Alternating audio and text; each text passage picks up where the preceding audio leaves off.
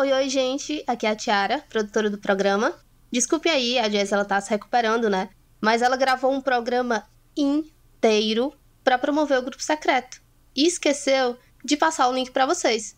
Então, depois que você ouvir aqui e quiser mais conteúdos desse tipo, quase todos os dias, é só assinar lá em jujubacast.com/grupo.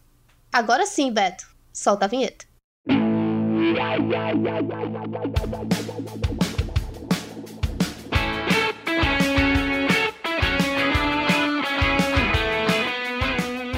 Eu sou a Jazz, você tá ouvindo mais um JujubaCast e esse vai ser um JujubaCast diferente.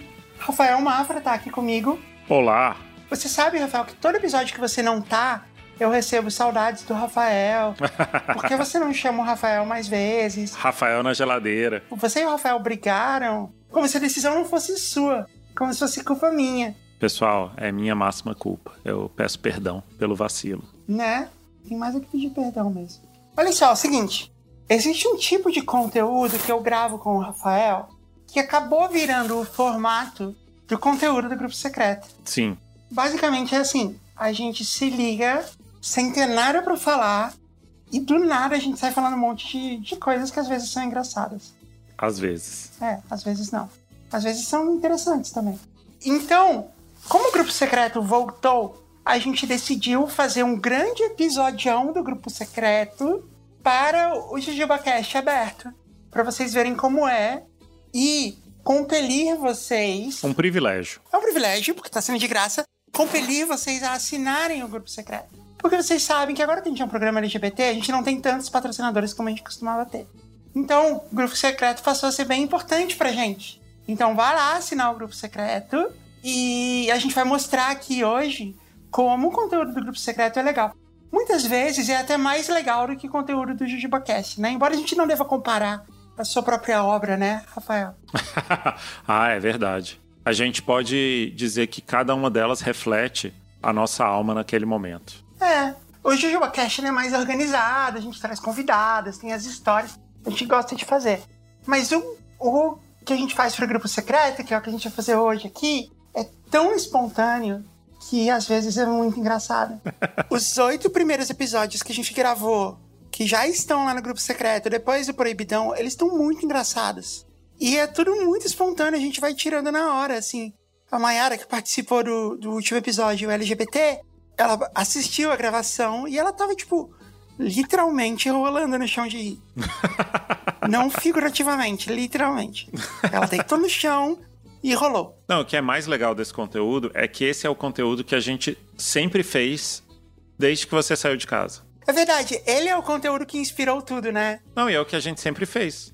A gente se liga e começa a falar bobagem. E a gente não tem nenhum preparo. Nenhum. Eu não faço ideia do que a gente vai falar aqui hoje, Rafael também não. Mas a gente vai começar, tá começando agora, aliás. Vamos começar de novo? Vamos zerar e a, e a, gente começa como começa o conteúdo secreto de verdade. Que é a gente chamando um ao outro, né? Isso. Tá bom, eu posso começar ou você começa? Eu começo. Vai lá.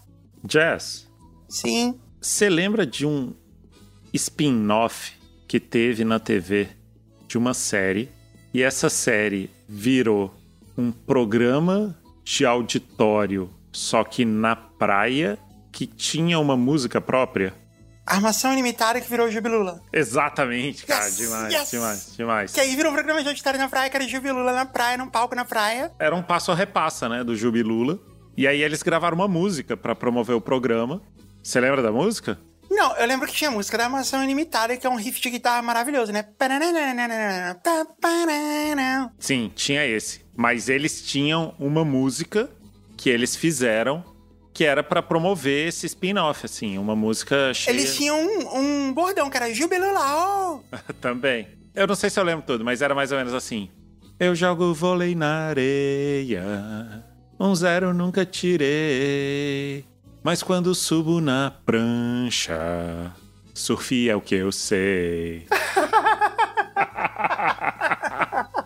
era Surfing USA, era uma versão em português dos Beach Boys virou surf é o que eu sei. Ficou bom? Ficou espetacular. Se duvidar, ficou melhor até.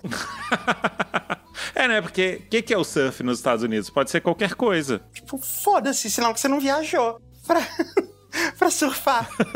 então, tipo, surf é o que eu sei, tem mais uma afirmação ali, eu gostei. Você sabe que eu tenho esse apreço por versões bem feitas, né? Essa é uma arte muito boa, assim. Você pegar uma música de uma língua, adaptá-la para outra língua, manter a mensagem em geral e ao mesmo tempo manter a sonoridade. Isso é uma arte. É incrível. É uma arte maravilhosa. Da qual o Lulu Santos é um grande mestre. É o Nelson Mota, na verdade, que faz as músicas. Ah, que é ele que fez Lá Vem o Sol? Lá Vem o Sol, não sei. Lá Vem o Sol é literal e não preserva a sonoridade. Ela preserva a mensagem, não preserva a sonoridade. E ficou bom, ficou na métrica e tal. Mas quando preserva a sonoridade, eu acho maravilhoso. Essa música, Surf é o que eu sei, eu peguei aqui a letra e eu gosto dela porque ela é uma letra prescritiva. Ela é de um, de um ramo da filosofia, porque sabe que a filosofia tem vários ramos, né? Tem uma que se propõe a estudar como é a vida, como deveria. E eles não. Eles querem dizer assim, como é a vida correta. Como você pode ser uma pessoa legal, uma pessoa bacana. Jubilula, você tá dizendo? Jubilula, é. E aí você tem o seguinte: eu não fugi da escola, um zero nunca tirei, meu professor tá de prova que eu sempre me esforcei. Gênia, meu professor tá de prova, que bela frase. Até que entendo de história e saco português, mas quando chego na praia, surf é o que eu sei. Eu já tirei meu diploma, na Austrália eu já fui rei. Minha lição de vida no Havaí passei. Na Austrália eu sou o rei, foi foda, vai. Você tá falando isso agora, e eu por acaso vi isso esses dias num programa de TV foi feita toda uma mudança em como é feito o campeonato de surf mundial, porque só os brasileiros ganham. então eles mudaram para dificultar os brasileiros de se manterem em primeiro lugar no ranking. Entendi. Essa é a história, por exemplo, do Peterson Rosa. Sim, grande Peterson Rosa. Tudo isso aí é verdade pro Peterson. Aliás, esse foi o meu, o meu tweet mais frustrado da minha vida. Por quê? Eu vi um tweet dizendo que tá, o, o Surfer Rosa, do Pixies, tava fazendo X anos. E aí eu falei, cara, o verdadeiro surfer rosa é o Peterson Rosa. Porque ele é um surfista e ele se chama Rosa. O problema é que você fez uma piada para as dezenas, talvez centenas de pessoas que conhecem o surfer rosa. E o Peterson Rosa ao mesmo tempo. O que é esse diagrama de Venn, né? É. Entre pessoas que conhecem o Surfer Rosa e o Peterson Rosa e sabem que o Peterson Rosa é surfista, realmente. Bom, o que eu fiz foi mandar para as duas pessoas que eu sabia que conheciam as duas coisas, que era você e o nosso primo Eduardo, e botei no, no, no Twitter esperando tirar a sorte grandes, viralizar milhares de curtidas, mas teve tipo, sei lá, seis curtidas. Você pode tentar promover entre pessoas que têm interesse no Peterson Rosa e no surf. Só que o problema é que o Twitter vai falar assim: esse é um grupo muito pequeno de pessoas. Ou não, né? Ou quem sabe a gente descobre que o Peterson Rosa é muito popular. Assim como o Flávio Sareta. Não, não, o Peterson Rosa certamente é popular, mas eu acho muito provável que ele nunca tenha ouvido falar do Surfer Rosa. Ele mesmo não faz parte desse grupo, entendeu?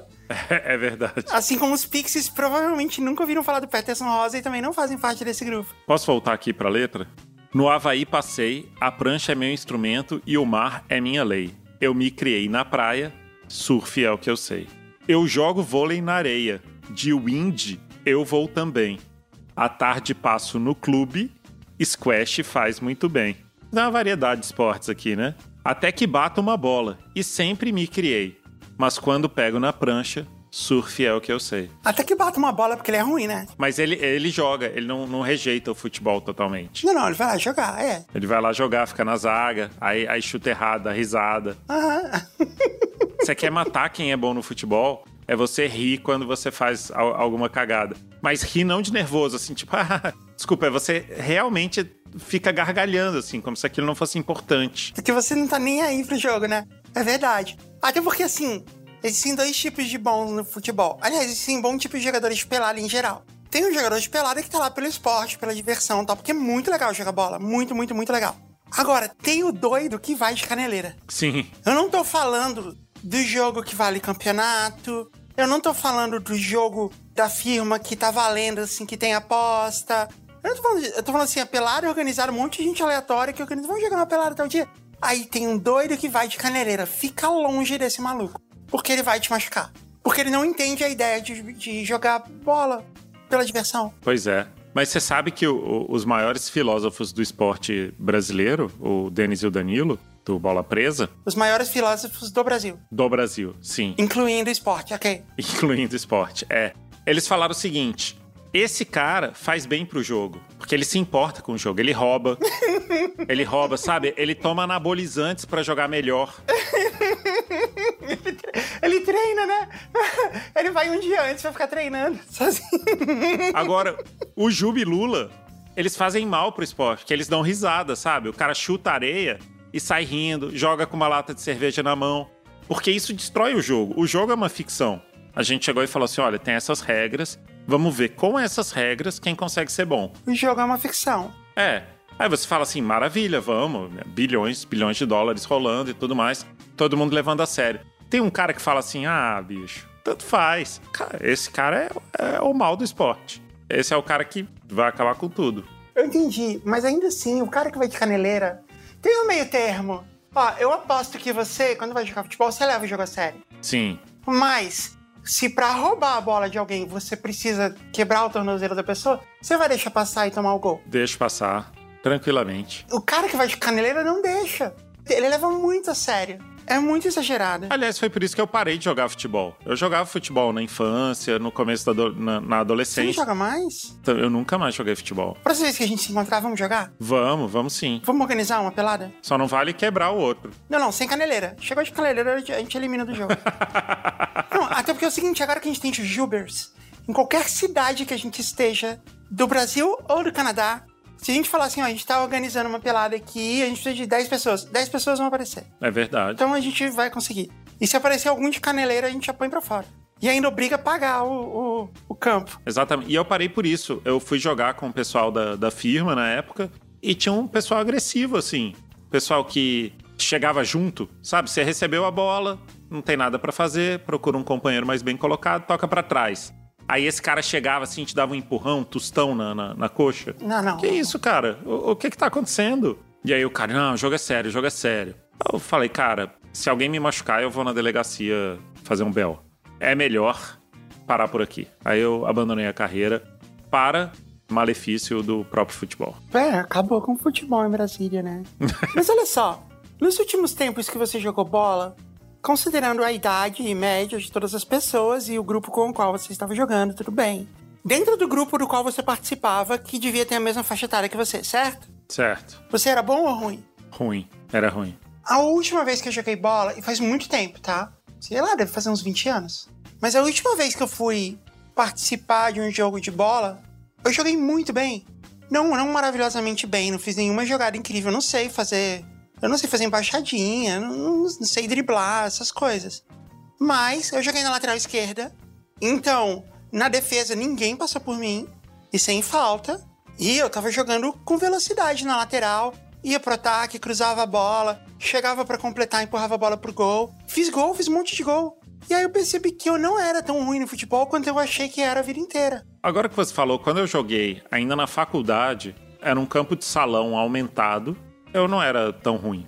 Não era um dos melhores, mas eu tava ali na segunda prateleira. Você fazia bons passes. Eu sabia procurar espaços no campo, me posicionar pra receber a bola. É, eu lembro que você fazia bons passes. Mas eu passei a vida inteira com esse estigma de que eu não sabia jogar bola. E eu até que jogava ok. Eu não era boa, não tô dizendo isso. Não tô querendo ressignificar a história. Mas eu não era tão ruim. Agora, nesse mesmo jogo, teve uma hora que eu fui pro gol. Aí eu devo ter tomado uns 12 gols. Goleiro é uma posição difícil. Como goleiro, eu era muito ruim. E eu acho que isso que contribuiu pra minha própria autoestima, entendeu? Nunca devia ter topado pro gol. Eu devia falar, não vou, não vou pro gol. Eu podia só ser honesto. Eu falar, gente, eu não vou pro gol porque eu sou muito ruim no gol. Eu devia tomar um monte de gol. Não, ok, as pessoas aceitam isso hoje em dia. É, e tem a galera que é fominha, né? O cara que é goleiro pra poder jogar todas as partidas. Que o pessoal sempre quer ter um goleiro fixo e não ficar rodando. Você sabia que tem um app de goleiro de aluguel? Você já ouviu falar essa história? Não. Uber de goleiro? Um Uber de goleiro, porque se ninguém quer ser o goleiro, aí você entra no app e fala assim, ó, a gente vai ter uma pelada tal dia, vai lá pra você ser o goleiro. E aí, tipo, tem lá o quanto o cara é bom e tal. E você ainda leva um goleiro bom com você. Caramba! Eu espero muito que esse app se chame Goleiro Uber. Ou goleirinder, né? goleirinder, é, né? Porque é um match, né? um Tinder de goleiro. Mas por que a gente tava falando disso mesmo? Jubilula. Jubilula. O Jubi e o Lula, eles são prescritivos. Então, assim, na concepção jubiluliana, é isso que você tem que fazer para ser uma, uma grande pessoa. Não fugir da escola, não tirar zero, tirar diploma, saber um pouco de português e saber surfar. E aí você tá ok. Eu ia questionar um certo nível de vagabundagem dele passar o dia inteiro na praia jogando bola, né? Mas. E à tarde ele vai pro clube, né? Considerando que ele é um adolescente que tá na escola, de fato a única obrigação dele, além de, sei lá, girar com as tarefas da casa, é tirar notas boas. E, e ele sai bem aí, então acho que tá tudo bem. É, tá ótimo. O Jubilula, já nessa época, ele tinha uns 40 e tantos anos, né? Uns 40 anos, sim. Então é meio estranho que eles estavam na escola ainda. Mas você tem que considerar o seguinte: eles usavam camisa regata e boné para trás. Então são jovens forever. Os atores Juba e Lula, que são o Cadu Moliterno e o outro, eu não sei o nome. André de Biasi. André de Biasi, eles tinham 40 anos, mas eles estavam fazendo papéis de personagens de, sei lá, 15 anos. Que é o que acontece em todos os filmes americanos. Aqueles caras do high school que têm 90 anos. Que acontece em todos os filmes do Didi e todos os filmes do Adam Sandler. Exato. Então eles estavam no, no caminho correto, né? O Didi tem 70 anos e faz papel de alguém que tem 18. e o Adam Sandler também. Até vem daí a minha teoria de que o Adam Sandler ele é o Didi americano. Excelente.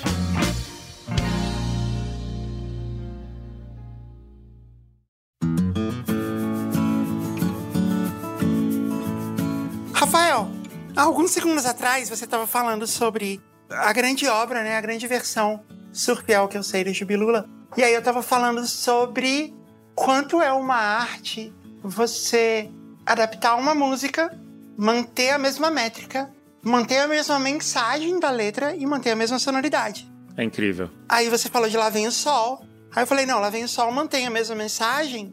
Ela é super literal a tradução, mas não mantém a sonoridade, né? Mas chega perto ali em algumas frases. Agora, uma curiosidade sobre mim que talvez você não saiba é que eu sei o hino do Canadá em inglês e em francês. Nossa, como é isso? Porque sim, o hino do Canadá ele é bilíngue, né? Eles falam duas línguas, inglês e francês. Então eles têm um hino em duas línguas. E tem inclusive o, o hino bilíngue, que cada verso é em uma língua. Nossa, que demais. É, né? Legal até. Mas o que eu tava querendo te dizer é que nem o hino do Canadá, que é o hino de uma nação, e outra, a nação que mais ouve JujubaCast no planeta, ele não é literal.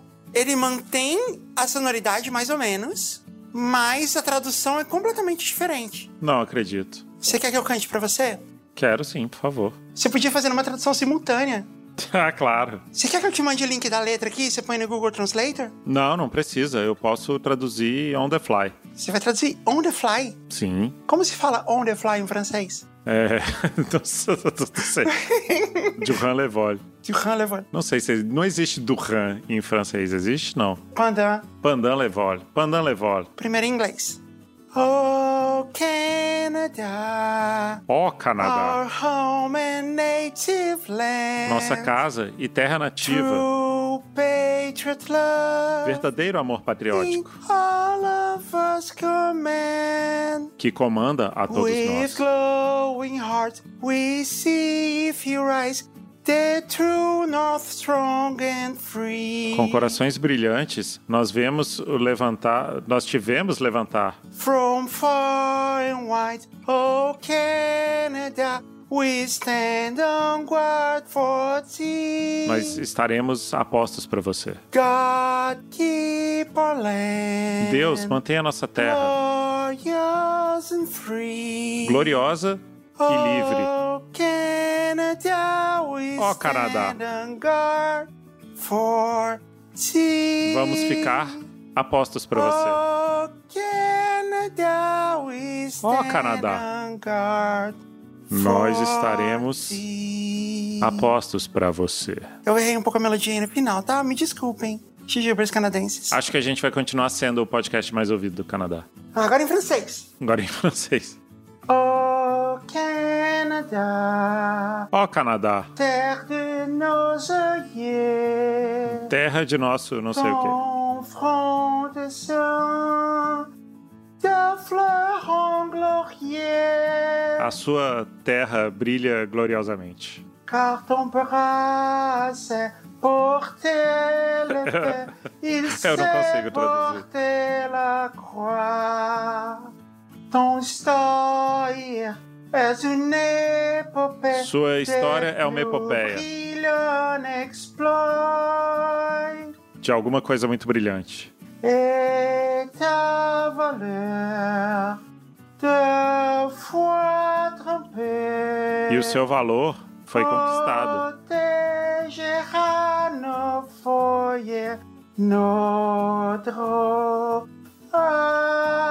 Protegerá nossos foyers e nossos direitos. Protégera nos foyers, notre droit. Protegerá nossos foyers e nossos direitos. Você vê que no final ele fala assim, né?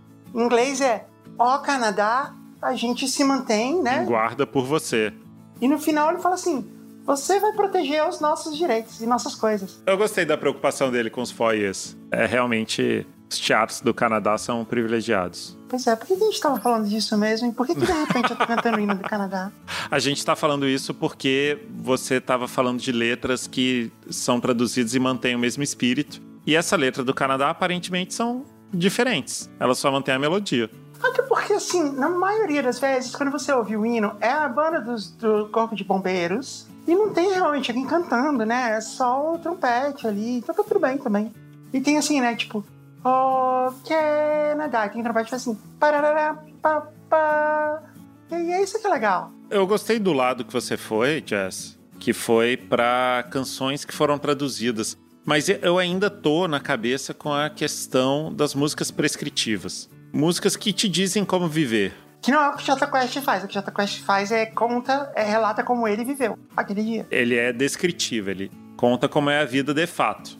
Ele não fica dizendo como ela deveria ser. Já a epitáfio dos titãs, que é no pretérito imperfeito, ele fala como ele devia ter vivido, mas ele não tá dizendo que você deva viver assim também. É verdade. Ele fala assim: devia ter amado mais, esperado mais, não sei o que dizer, É, ter visto o sol nascer.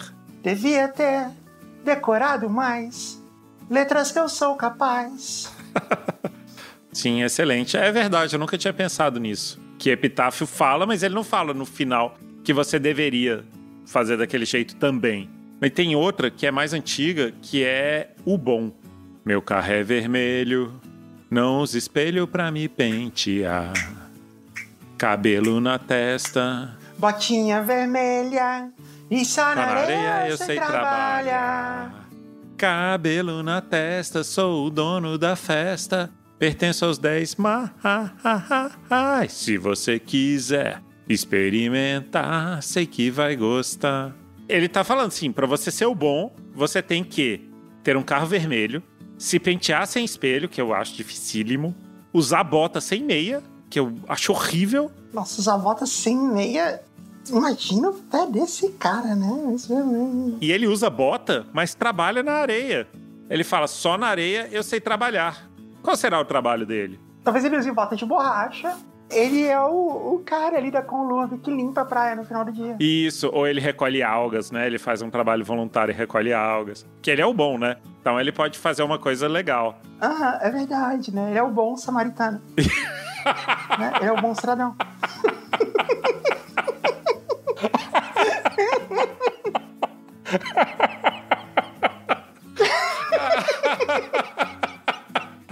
Ah, eu nunca pensei nessa música como se ele fosse o bom samaritano.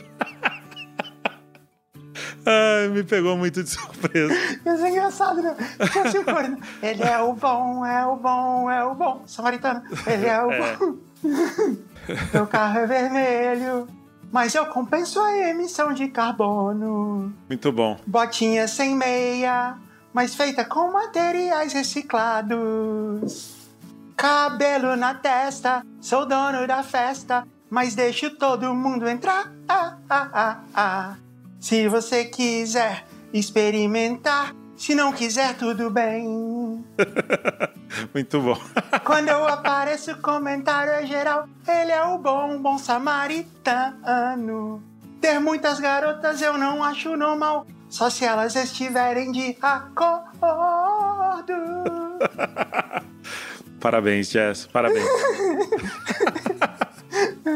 não, e essa música ela também tem uma versão que não mantém o espírito, mas mantém a sonoridade, que é a dos Cotonetes Johnson. Você quer ouvir? Claro. Peraí, deixa eu limpar minha, minha orelha com Cotonetes Johnson. Sim, por favor. Rico, rico, rico, rico, rico, rico. Quando saio do banho, a minha orelha quero enxugar. Abro o armário que eu vou encontrar. Os meus cotonetes, quem usa repete, eles são de mais. Sua orelha vai experimentar um carinho a mais. O algodão, algodão, algodão. Johnson, o algodão, algodão. A mensagem mudou completamente, mas a sonoridade tá lá. E o espírito, né? Ela também é prescritiva. O espírito tá lá, o ritmo tá lá também, que é o mais importante, né? Eu, se eu não tivesse me recuperando de uma cirurgia, eu ia estar tá dançando já. dançando o twist, sabe? Sei. Tem uma outra coisa também dessa música que é muito importante, que é ele realmente é o bom.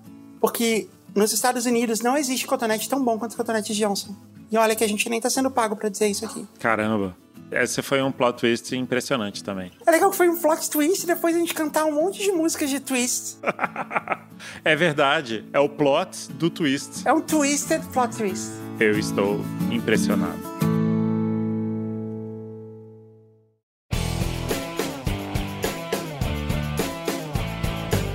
Rafael. Pois não. A gente tá aqui gravando, né? Da maneira que a gente grava o conteúdo secreto. Tá sendo muito legal, porque a gente já cantou o hino do Canadá. A gente já cantou a música do Bom Samaritano e do Cotonete.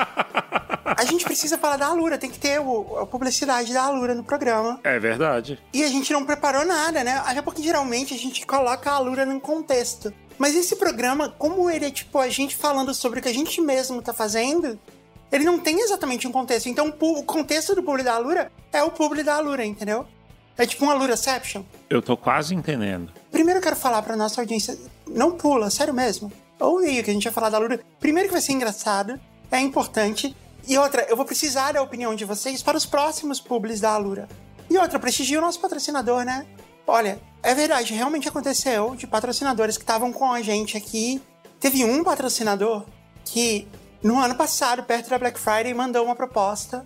Olha, não sei, eu quero participar do programa especial de Black Friday e tal. Aí a gente falou assim: ah, legal, só que agora o programa é outro e tal, e, e coisa assim. Aí eles, ah, não, então melhor não, então deixa. Caramba, hein? Isso rola, isso acontece.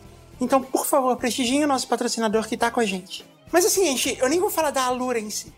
Tem um problema no, de quando a gente fala da Alura, é que a Alura tem muitas qualidades. A gente acaba querendo falar de todas elas todas as vezes. E é muito difícil. É muito difícil, porque aí fica muito longo e tal. E a gente. E assim, o pessoal da Alura falam pra mim, Jess, pode fazer mais curtinho e tal, né? Porque a gente não quer tirar o ritmo do programa. Nunca tira o ritmo do programa, né? Sejamos honestos. Mas, pode fazer mais curtinho, então, mas a gente quer falar todas as coisas. E aí eu queria debater cada uma delas com você.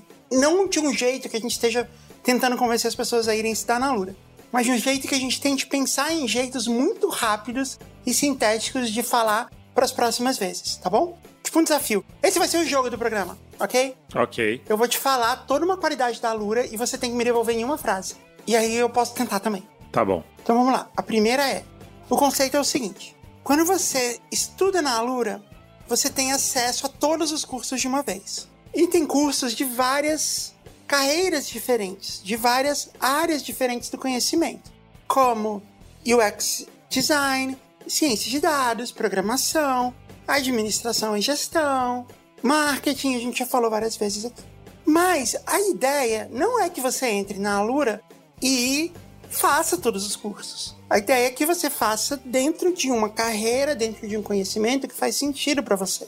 E isso é muito legal. Só que quando você vai estudar ciências de dados numa universidade, por exemplo, você entra na universidade e estuda quatro anos. Só depois desses quatro anos você sai de lá se dizendo especialista em ciências de dados, certo? Certo. Na Alura, não. Os cursos são modulares. Então, vai ter uma trilha da carreira de ciência de dados, falando todos os cursos que você deve fazer e mais ou menos numa ordem que faz sentido para você ir fazendo eles na sequência. E ao final dessa trilha, você vai ser um especialista em ciência de dados. E você faz no ritmo que você quiser e tudo mais. Só que, quando você termina o primeiro curso, o primeiro módulo, naquele assunto que está aquele módulo, você já é especialista e você já pode colocar aquilo no seu currículo. Aquela habilidade você já ganhou. Você já sabe fazer aquilo. Eu não tô querendo dizer que é fácil nem mágico, porque não é. Você tem que estudar. É estudo, é uma escola. Você vai ter que estudar, você vai ter que se aplicar, fazer os exercícios. Tudo isso tem lá. Não, eu sei, mas é porque quando você diz que você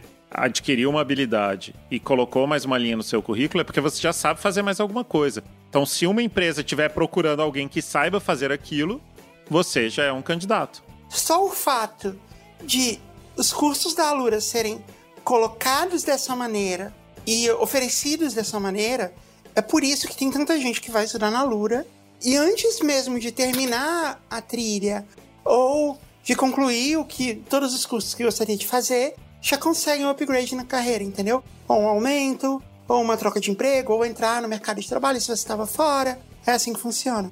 Como você diria isso, só que tipo em uma frase? Eu diria que a Alura te oferece possibilidades de formação infinitas com efeitos imediatos. É que a gente não pode dizer infinitas, né? Que isso seria. São inúmeras. Eu disse que as possibilidades são infinitas. Por exemplo, não lembro como se calcula a probabilidade, mas pelo menos ia ser mil fatorial. E mil fatorial é um número imenso. Mas não é infinito? É, ok. Sim, matematicamente não é infinito. Você que veio fala com argumentos matemáticos. tá, como é que era a mesma frase? A Alura te oferece inúmeras possibilidades de formação com efeitos imediatos. Com efeitos imediatos na sua carreira. Eu acho que inúmeras possibilidades de formação ela oferece, isso é verdade, mas eu acredito que quando a pessoa vai procurar, ela meio que já sabe para onde ela quer ir. Então eu diria que a Alura oferece cursos num formato com efeitos imediatos na sua carreira. O método da Alura de ensino tem efeitos imediatos na sua carreira, acho que posso dizer isso? Sim. Beleza, o próximo. A Alura é uma escola de verdade. Porque existem muitas plataformas aonde um professor, alguém que tenha um conhecimento, pode desenvolver um curso postar esse curso nessa plataforma e oferecer esse curso por lá. E não tem nada errado com isso, tem ótimos cursos que são oferecidos assim. Mas não é o caso da Alura. A Alura é uma escola de verdade. Todos os cursos são desenvolvidos pela equipe da Alura, pelos professores contratados. Você tem professor, você assiste a aula, se você tem dúvidas, você tira dúvidas com o professor. Então, a escola de verdade. Como é que a gente falaria isso, mas deixando bem claro esse diferencial de outros tipos de cursos que são oferecidos no mercado? Diria que a Alura é uma escola onde a interação entre alunos e professores acontece de verdade. Eu acho que eu diria o seguinte: a Alura é uma escola de verdade. Tão de verdade que você sabe o nome do seu professor em cada curso e você tem o e-mail dele. Isso fica bem no seu caderno 10 matérias, né? Você pode botar o nome do professor, o e-mail. Mas uma coisa muito importante que a gente começou a falar agora. Quando você se forma na Alura, o seu certificado é da Alura. E isso faz diferença faz diferença quando chega numa empresa e você fala, onde você aprendeu isso? Na Alura. Isso já faz muita diferença no mercado de trabalho. Até porque muitas empresas contratam a Alura como benefício para os seus colaboradores. Olha aí, que legal. Como que a gente fala isso? A Alura é uma instituição respeitada no mercado de trabalho. Não, não, não, foi bom, mas eu acho que precisa ter mais impacto. O nome da Alura no seu certificado faz diferença. Pode ser isso? Pode ser. Aí vai uma escola concorrente, né? Ou então coloca assim, escola X de programação, não a Alura. Eu falo, ó, o nome da Alura tá lá também.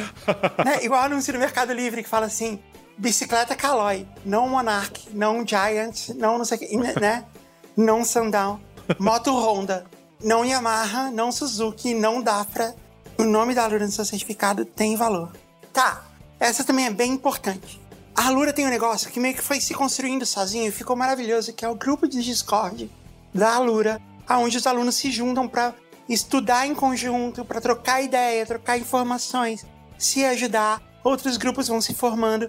E como ela é uma escola de verdade, embora seja tudo virtual, você começa a ter relacionamento com seus colegas dessa escola de verdade. E isso faz com que, que quando alguém tem uma vaga de emprego na sua empresa, posta lá. Gente, ó, tem uma vaga aberta aqui, o que é muito legal. Ou então quando, quando alguém também está procurando, fala, gente, eu tô procurando, tô no mercado, tá aqui meu currículo o pessoal de lá pega, dá uma olhada, indica nas empresas, você faz um networking por lá, as pessoas conversam sobre salários, sobre carreiras, sobre que empresa é legal para trabalhar ou não, sobre que carreiras é legal, qual curso fazer na Alura que fez a diferença para aquela pessoa. Tem todo um networking e trocas de informações entre os alunos muito valioso. O que plataformas independentes não costumam ter e outras escolas que não têm o tamanho e o prestígio da Alura não têm. Como é que a gente fala isso em poucas palavras? Olha, eu não, eu não sei. Mas eu diria que a Alura tem networking de verdade. Porque quem sabe o valor de networking já saberia o que isso significa. Escola de verdade, alunos de verdade, networking de verdade. Beleza. Aí a última coisa que eu acho muito importante é que a gente fala: usa o nosso link. Usem o nosso link. Lembra daquela propaganda? Compre batom. Lembro. Compre batom. Seu filho merece batom. Um clássico. Imagina isso hoje com esses grupos de extrema direita, né? Compre batom, seu filho merece batom. Aí eles. seu filho merece batom.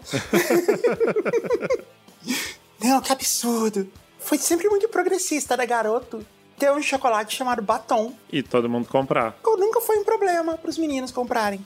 Se bem que é batom com N, e batom com N significa em inglês e em francês bastão. Bastão de chocolate. Imagina se o nome fosse bastão, compre bastão. aí isso faria sucesso, né, em grupos de extrema direita, é mesmo. É isso aí. Perca ouvintes agora, pergunte-me como. Tchau, ouvintes!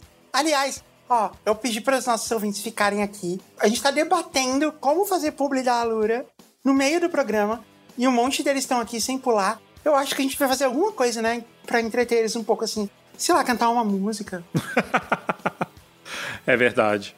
Lembra que eu cantei a música O Bom Samaritano On The Fly, que eu fiz a versão? Lembro. Eu posso tentar fazer a música O Bom Programador On The Fly. Vamos lá. Ele é o bom, é o bom, é o bom programador. Ele é o bom. ah, meu gabinete é vermelho. Não. não, não, mas isso seria um gamer bom. Meu GitHub é vermelho. Não copio para programar chinelo sem meia. É porque programador trabalha de chinelo de meia, né? Normalmente. Trabalha em casa e tal, né? Que é bem comum trabalhar remoto. Chinelo sem meia. E full stack, eu sei trabalhar. Programador full stack é uma coisa rara no mercado. Ah, entendi. Que ele faz back-end e front-end. Certo. Não uso o mouse, atalho no teclado. Pertenço aos 10. Mas, se você quiser Programar que nem eu, vai estudar na Lura. Muito bom. Pra ser on the fly. É, digamos que não era tão fácil, né? As palavras são mais difíceis. Vamos, vamos, vamos continuar até o final. E para quem ficar até o final, eu vou fazer a versão on the fly em francês da música. Tava falando do link. Primeiro, no nosso link tem 10% de desconto. Só que a gente fala isso tanto que 10% de desconto não parece grande coisa. E é muita coisa. É muita coisa. É mais do que uma mensalidade. Porque em geral a gente divide o valor em 12 vezes. É mais do que um dozeavos, entendeu? 10%. É muita coisa. Então, assim, pelo amor de Deus, seu doido, não se matricula na Alura sem usar o meu link. Eu vou até ser gentil com todos os nossos ouvintes que estão aqui ouvindo a gente fazer brainstorming de publicidade no meio do programa. Não faz matrícula na Alura sem algum link. Se você não quer usar o meu, use do Jovem Nerd, sei lá, use do Cronosfera, whatever. Mas usa algum link, procura um link de 10% de desconto. Mas, na verdade, use o nosso que a gente tá precisando, ajuda a gente aqui, tá? é muito importante que usem o nosso link, alura.com.br barra promocão, e aí tem o nosso cãozinho promocão, barra JujubaCast. E aí tem um problema, porque a gente não consegue, a gente é podcast, não tem como a gente colocar esse link nos lugares. E outra, quando a gente põe link no Instagram, no YouTube, Twitter, qualquer lugar, eles cortam o link, eles não deixam mais a gente mostrar link. Eles cortam o alcance. Então, eu preciso que você decore o link alura.com.br barra promocão. Não esquece de promocão, por isso que a gente criou o cãozinho. Barra JujubaCast, que é o nome do programa. Beleza, como que a gente explica tudo isso? 10% é importante, usar o nosso link é importante. Uma frase só. Eu acho que não tem como não recorrer àquele instrumento da publicidade de você ser mais imperativo, assim, né? Não deixe de usar o nosso link, porque ele te dá 10% de desconto. E aí, fala o link. Eu pensei o seguinte, ó, é trabalhar o medo. Se você não usar o nosso link, você vai se dar mal. É verdade. você e a gente.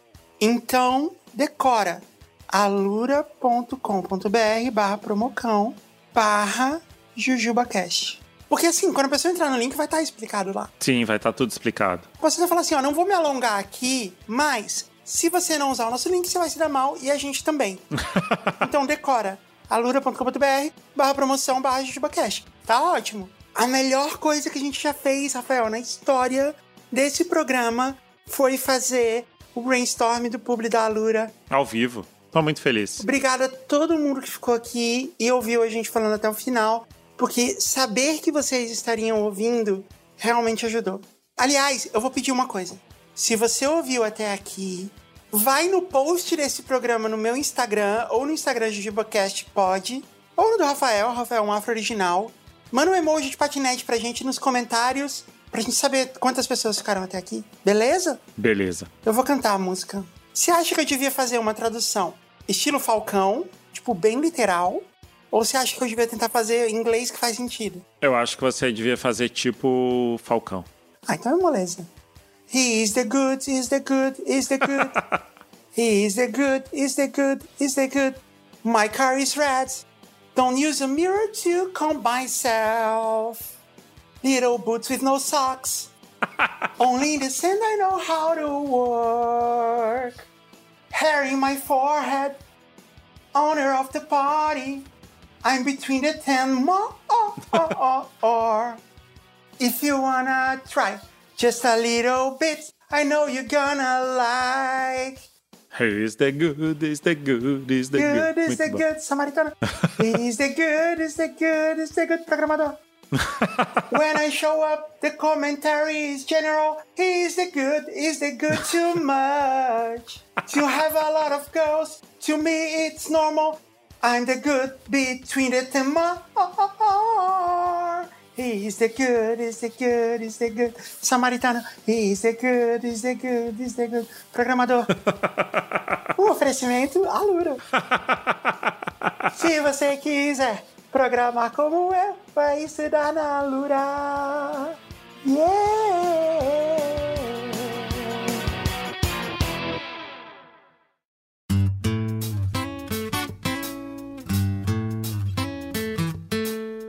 Jess, você sabe que quando você me ligou, eu tava aqui conversando com a minha filha Amanda, porque hoje ela fez uma cirurgia para tirar os sisos. E ela fez hoje, né? Então ela tá com os pontos na boca ainda, tá botando gelo, tá chateada que tá sentindo dor. E aí eu cheguei em casa, ela tava assistindo um vídeo do YouTube que era a briga da Cristina Aguilera com Eminem nos anos 2000. Aí eu falei, filha, por que, que que coisa sem sentido? Ela nem sabia quem era a Cristina Aguilera, na verdade. Porque isso tudo aconteceu antes dela nascer, né? É, e aí ela tava assistindo, assim, tranquila, um vídeo horrível. Eu falei, por que, que você tá assistindo isso, filha? Ela falou, não, eu tinha que assistir um vídeo que não me desse vontade de rir. Porque quando eu rio, me dói a boca. e aí eu descobri que tudo que eu assisto, tudo que o YouTube me- me oferece é engraçado. Então eu achei esse aqui e comecei a assistir porque ele não me dá nenhum motivo pra rir. A Amanda vai ser uma das grandes filósofas do nosso tempo. Sim, com certeza. Não, é sério. Eu vou falar sem nenhuma brincadeira e sem querer encher a bola da minha sobrinha, mas ela é mais inteligente que você. E isso é muita coisa. Não é não, é super fácil. Não, não, é muita coisa. E ela é muito sagaz. Porque assim, você praticou uma vida inteira pra chegar nesse nível. Ela faz isso desde que ela tem tipo 7 anos. Ela sugou isso de você da convivência. Ou sei lá, DNA, não sei. Ela é muito sagaz. Ela é muito impressionante. E ela é muito engraçada. Mas o que é melhor é que ela fez isso a sério, né? Ela realmente queria ver um vídeo em que ela não fosse rir. É sério, eu tenho muito orgulho dessa minha sobrinha. Deixa ela vir morar comigo uns meses. deixa, deixa. Pode ir. Aí depois a Bia vem também. Sim. Eu amo ela tanto. Ela é autenticamente linda, extremamente inteligente, calma, fala 20 línguas. é muito impressionante. Ela é demais. Ela é a boa, devia ter uma música pra ela. e tenho certeza que ela não usa bota sem meia porque ela não é estúpida. É, essa parte específica da música O Bom é que ficou. é que ficou ultrapassada, né? Todas as outras, tudo bem. Será que, considerando que ele é o bom samaritano, ele não desenvolveu uma forma de semear o lugar por onde ele passa com as botas? E ele quis dizer: Botinha semeia. é, né? E ela vai espalhando sementes. Na areia ainda, tipo, ele faz crescer vegetação no deserto. Botinha semeia.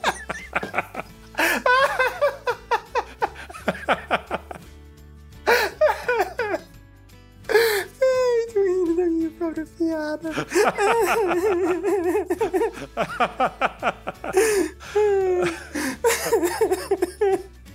Eu só vou cantar assim É bom que você pode cantar assim até no karaokê que ninguém vai perceber. Só quando você começar a falar, ele é o bom, é o bom, é o bom samaritano, é que as pessoas vão perceber que você está cantando outra música. Eu acho que eu vou entrar na Wikipedia e alterar a letra. Não tem aqueles sites de interpretação de letra? A gente pode botar lá também. Antes eu falava para as pessoas não zoarem a Wikipedia, mas desde o dia que a Wikipedia zoou comigo, whatever. Alguém, por favor, faz um adendo lá no, no verbete da Wikipedia da música O Bom, falando que existe a versão O Bom Samaritano. Não diz que foi a gente que fez, mas só fala lá que é uma versão alternativa, sei lá, que alguns populares adotaram. Ah, o que a gente tava falando mesmo? Eu tava falando da Amanda, mas eu queria era falar da, da genialidade que foi ela inaugurar esse novo tipo de vídeo, que é o vídeo que você assiste para não rir. Você já tinha pensado nisso? Porque assim, existem. É claro que não existem só vídeos engraçados na vida, nem no YouTube, nem em lugar nenhum. Mas você tem vídeos que são engraçados, vídeos que são educativos, vídeo... mas você tem especificamente um vídeo que trate de um assunto estúpido que você consiga assistir sem rir, é, é um novo nicho. Mas ele não pode ser invertido e aí virar engraçado, entendeu? Tipo, ser um vídeo só mostrando uma cadeira vazia. Porque isso dá a volta e fica engraçado. Ele tem que realmente ser uma coisa séria, mas que não seja educativa e que seja tão desprovido de sentido que não te faça rir. Como a briga do Eminem com a Cristina Aguilera. E o que, que deu a briga?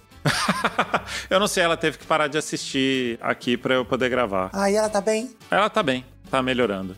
Só foi ruim porque nos 15 segundos que eu falei com ela, entre ela desligar o vídeo e tudo, eu sem querer fiz umas três piadas.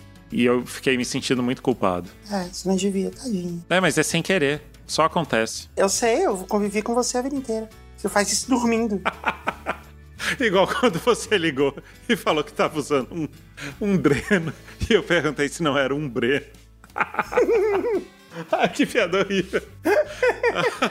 a história que o Eric mais ama sobre a minha convivência com você foi o dia que eu entrei no quarto e você começou a me dar bronca porque eu acendi a luz, alguma coisa assim.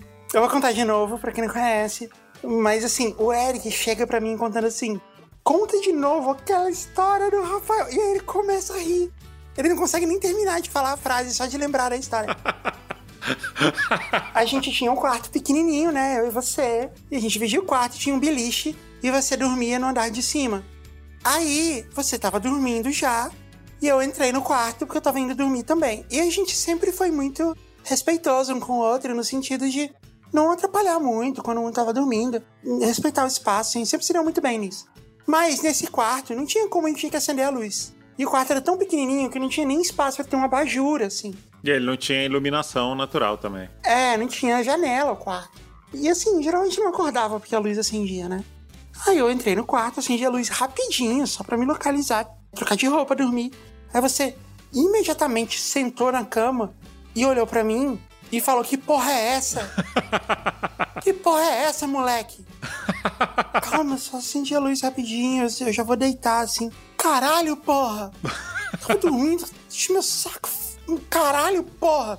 E aí você falou um monte de, de palavrão, você falou todos os palavrões. Como se estivesse no, no, no, porto. Saiu falando todos os palavrões, você sabia. Aí eu falei, calma. Aí você, que calma, caralho, porra, vai se fuder. aí você pulou não é que você, tipo, calmamente desceu, né, do segundo andar pra cama do beliche. Você pulou e saiu. E eu pensei assim, putz, eu acordei ele, ele ficou puto, foi, aproveitou e foi ao banheiro, né? Eu achei que era isso. E nesse meio tempo, eu rapidinho desliguei a luz, deitei e fui dormir. Acho que no dia seguinte era sábado, não tinha escola nem nada. Aí eu acordei, acordei meio tarde, assim, sei lá, no meio da manhã, né? Acordei, tava lá tomando café. E aí eu encontrei vocês estavam na sala jogando videogame. Aí eu falei, ah, e aí, tudo bem? Aí você falou, não, tudo bem, tô aqui jogando e tal. Aí ele falou, oh. aí você olhou pra mim e falou assim, ah, aconteceu uma coisa muito estranha comigo. Eu acordei, eu tava aqui na sala.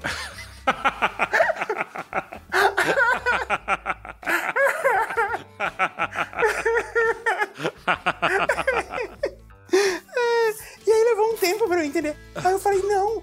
Eu entrei no quarto, acendi a luz, você me xingou de tudo quanto era palavrão. Levantou e saiu, achei que você tinha ido no banheiro. E aí você falou, eu não lembro de nada disso. Eu só acordei aqui. então, o Rafael puto, que tava tomando conta do seu ser naquele momento, ele levantou e só foi dormir na sala. levantou, foi até a sala, deitou no sofá e continuou dormindo. E continuou dormindo. É, e nem dá pra dizer que eu fui passivo-agressivo, né? Eu fui ativamente agressivo. Não, você foi agressivo-agressivo. Super agressivo. Agressivamente agressivo. Na sua agressividade havia agressividade. O que é muito legal é esse poder de pular do beliche, né? Dormindo. Não, você tava de olho aberto. Não, e o beliche era altão, né, cara? Não era um beliche. Nossa, era muito alto. Mas, só pra gente concluir o assunto que começou, que você me disse que era sobre ter coisas que são para não rir, né? Porque geralmente é isso, a gente vê coisa para rir. Eu não assisto mais séries. Como assim? Sei lá, eu não consigo mais me concentrar, eu não tenho tempo. Eu não consigo mais me dedicar a assistir séries. Eu acho que é porque passou a ter tanta série que aí eu, tipo, ah, eu só não vou assistir nenhuma. Não é que eu não assisto, eu não assisto tanto quanto a maioria das pessoas. Então é muito normal as pessoas chegarem para mim e falar assim: ah, você assistiu a série X? Não, nunca vi. E é até chato, né? Porque, tipo, tem, tipo, série que todo mundo assistiu e eu fico de fora da conversa. É, sei como é. Eu sou assim há 20 anos. Eu assisto algumas ainda. E outra, eu não assisto série que é bad vibes, assim, porque, tipo, me faz mal. Eu fico muito impactada, assim, então eu não consigo mais ver, tipo, The Walking Dead. Handmaid's Tale. Nossa. É muito realista, assim, não dá pra ver aquilo. É muito, tipo, eu moro na Flórida. É, é igual, assim, tá tudo acontecendo lá. Então, assim, eu só assisto coisa good vibes e poucas coisas. E coisa que eu não preciso prestar muita atenção. Tem TDAH, tem dificuldade de prestar atenção. Bom, enfim. Uma das últimas séries, recentemente, que as pessoas ficam... Olha, tem que assistir essa série. Você já viu? É Succession. Você já ouviu falar? Já ouvi falar. Me disseram que eu tinha que assistir também. É legal, mas eu tenho ressalvas. Eu não tô falando mal da série, é legal. Muito bem feita. Ótimos atores. A Paty começou a assistir.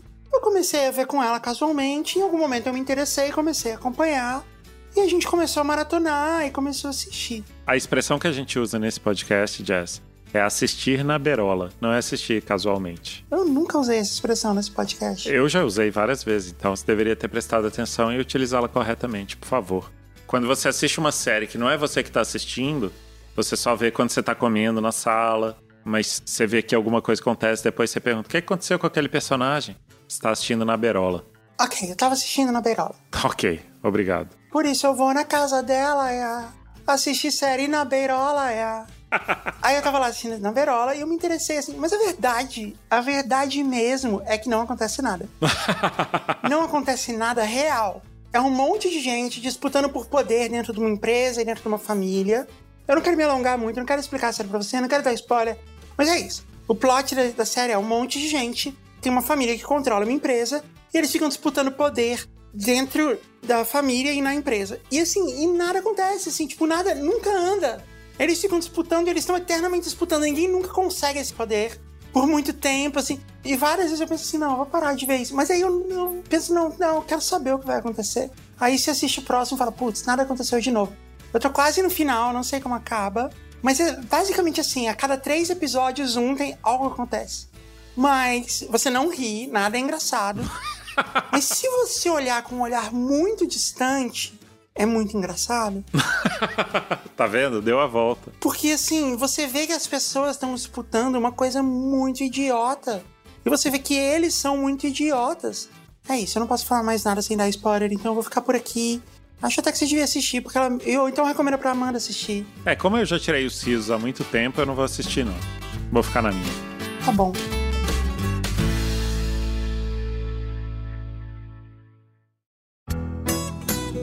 Rafael.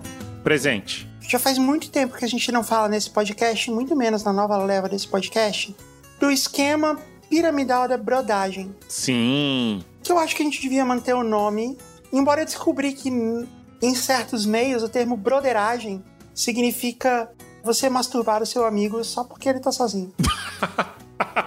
Por isso que a gente não, a gente não fala broderagem, a gente fala brodagem. Brodagem. Vamos criar um novo nome para o esquema piramidal da brodagem? Um nome que diz que você tá espalhando a alegria do JujubaCast pelo mundo. A multiplicação das jujubas. Quem sabe aspersor de jujubas. Não, não, eu quero que as pessoas consigam fazer, Rafael. Não só você e a Amanda. a suquinha de jujuba. O fator multiplicador de jujubas. Você vai gostar mais desse porque você gosta do de fator, é. A gente pode falar jujuba fatorial. O fator multiplicador de jujubas. Então eu estou lançando agora o programa Fator Multiplicador de Jujubas. Seja você, Jujuber, um fator multiplicador de jujubas.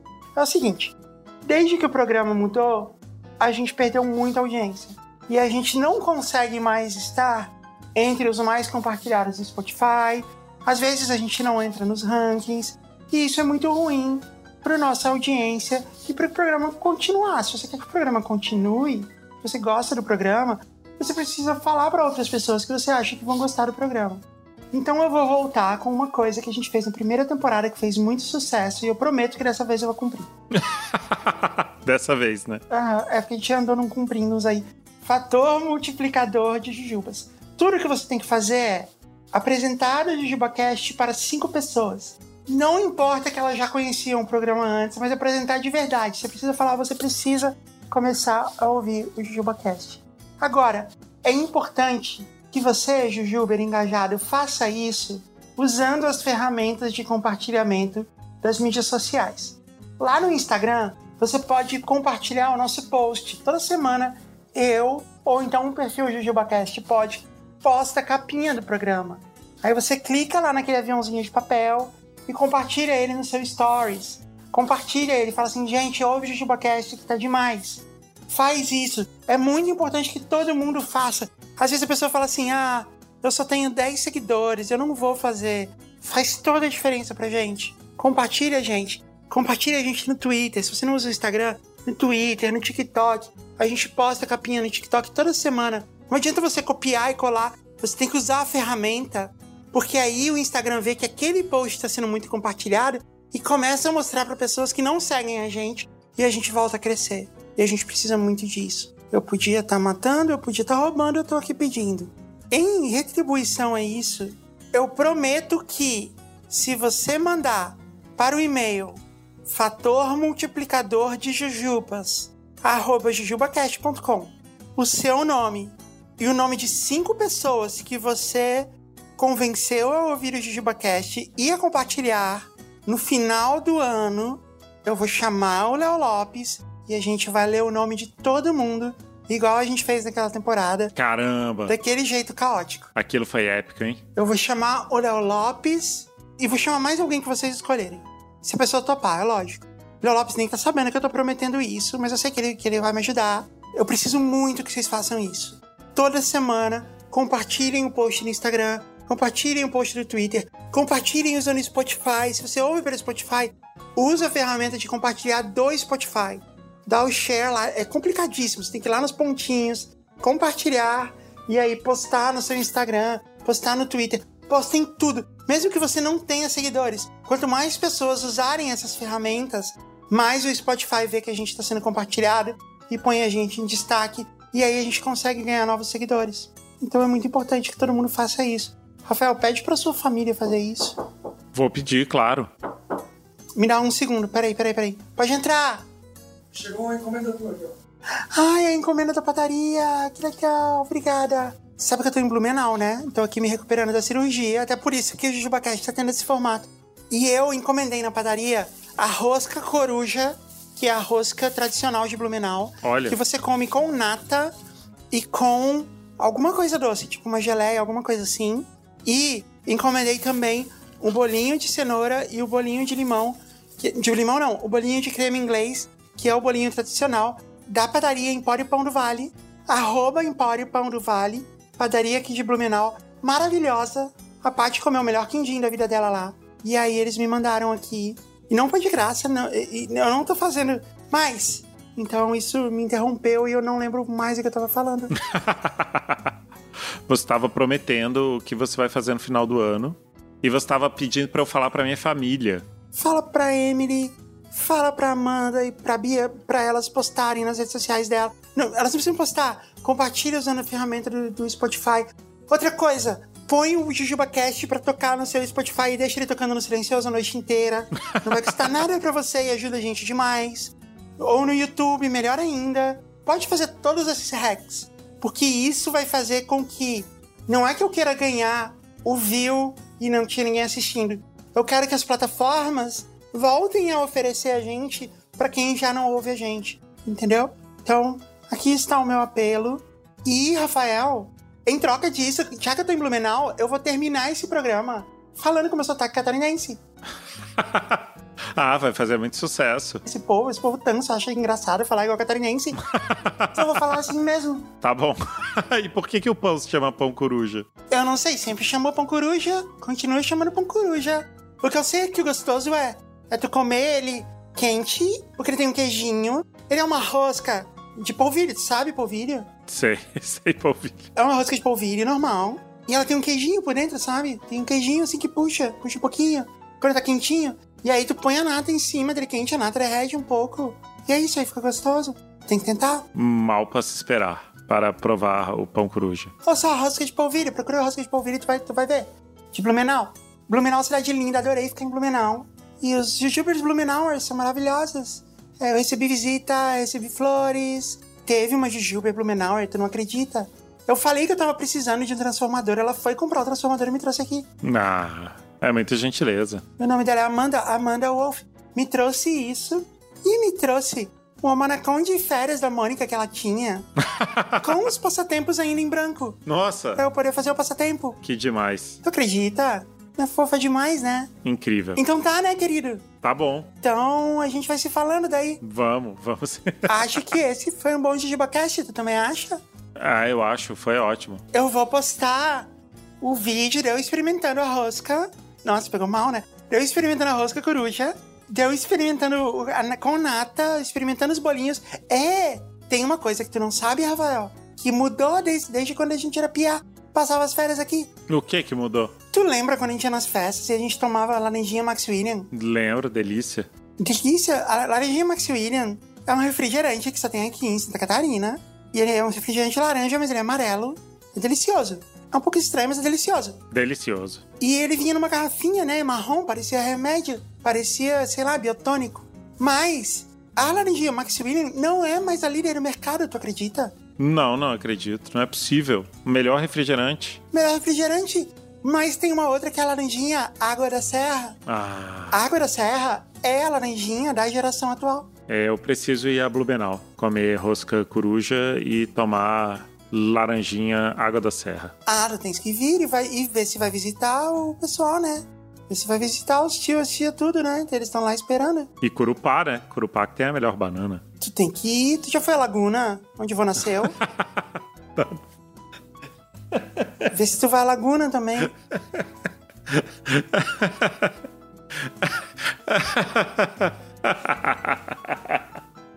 Ai, parabéns, Jess. Você é incrível. Alexandre e Raquel vieram me visitar. Tu, tu acredita que, elas, que eles vieram de Florianópolis até aqui só pra me visitar? Que queridos. Nossa, eles são muito queridos. E eles me contaram que eles estão morando em São José agora. Ah, é mesmo? Bom, é a mesma coisa, né? Florianópolis e São José. É, não, não sei eles estão morando em São José. Não moram mais em Florianópolis. Olha só, surpreendente. É, a grande Florianópolis, mas não, não é, mas eles estão morando em São José. É, na época que tinha catálogo telefônico, era o mesmo.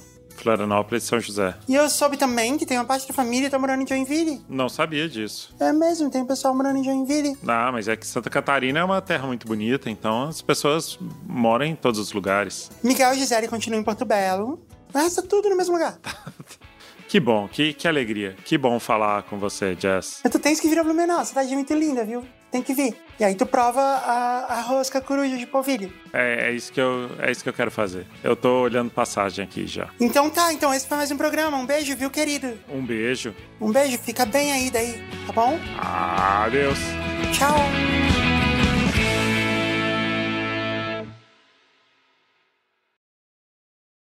Parasol